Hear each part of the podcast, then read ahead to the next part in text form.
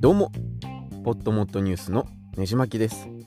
今回は、ポッドキャスト収録時とか、スピーチの時とか、緊張してしまった時に思わず口に出てしまう、あーとか、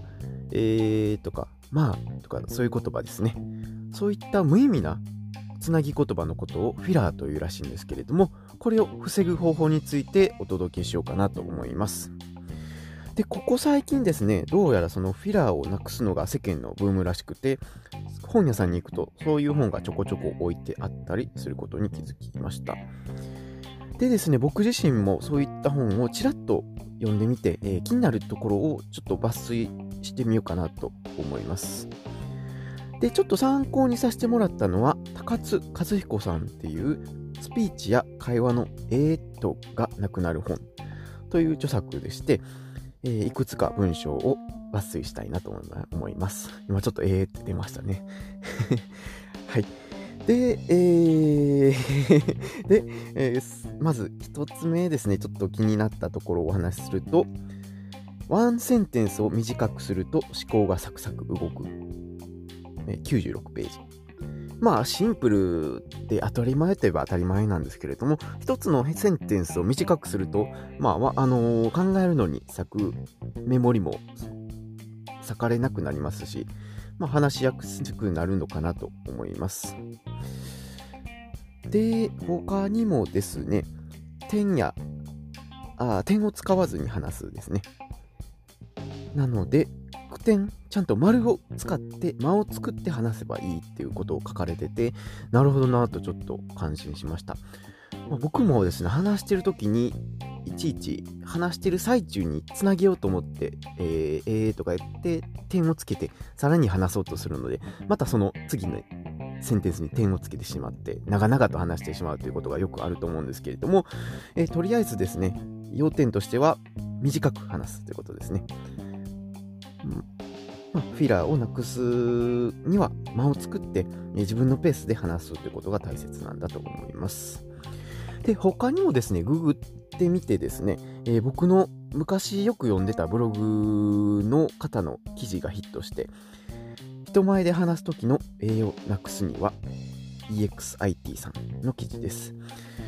で、ここから、えー、一つ抜粋するとですね、もし A が出そうになったら飲み込みましょう。飲み込むという文字通り、えーと言い始めたらそれをやめ、次のことを話し始める感覚です。当時やって、えー、がある程度なくなりました。ということですね。なるほどなと思ったんですけども、例えば、あーって話しそうになると、一旦こう止まる。で、次話し始めるということですね。まあ、アナウンサーでもないので、一般人がですね、あまり完璧に話しすぎるのも不自然な気はするんですけども、こういったところを頭に入れつつ、話すのを改善すると、徐々に良くなると思います。なのでですね、僕も一般ポッドキャスターらしい話し方、かつですね、まあ、ある程度聞き取りやすい話し方をしたいなと思ってます。なんだかんだですね、話し手のプロであるあの落語家さんとかも人情味を出すために、えーとか、あのーとか、案外言ってる方って多いと思うんですよ。なのでまあそれを恐れずにですね、わりかし、まあ、自然に話せるようにっていうのがまあもちろん理想だとは思うんですけれども、それを目指して頑張っていこうかなと思います。で、ポッドキャスターの方が多分特に気になる、えーとか、あの、音のなくし方、ちょっとお話してみました。で、えー、僕個人がですね、やっぱり効果があったなって、今まで、えー、ちょっと改善してきて思ったこととしては、録音して聞き返して、どういうタイミングで自分がそのフィラーを発してしまうかの分析をするのが、まず第一かなと思います。やっぱり特に自分の場合はですね、その時点で話すことに精一杯で、次にどうしようかと考えるタイミングで、えーって必ず出てしまうんですね。なので、もう少しゆっくり喋って、なおかつ一文のセンテンスを短くして、間をしっかりとって話してみようかと思いました。なので、今後、ねじまきラジオやホットモットニュースから、えーとか、あーが少しぐらいは減ることを願っていただければなと思います。で、このポッドキャスト話してる間にも、えーとか、あーとか、まあとか、しょっちゅう出てしまったんですけども、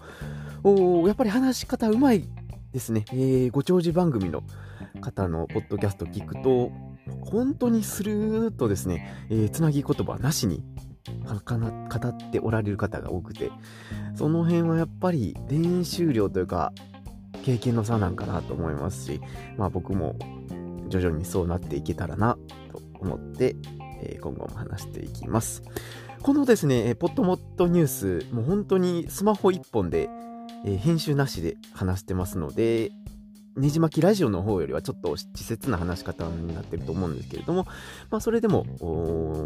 そうですね、パッと作成してるので、えー、まあ、このまま垂れ流そうかなと思ってます。ということで話を終えたいなと思います。このポッドキャストを聞いていただいている方は、ぜひ Spotify や iTunes でレビューや登録をお願いいたします。他にもねじ巻きブログとか、ねじ巻きラジオのポッドキャストとブログやっておりますので、興味のある方はぜひググってみてください。では、次のエピソードでお会いしましょう。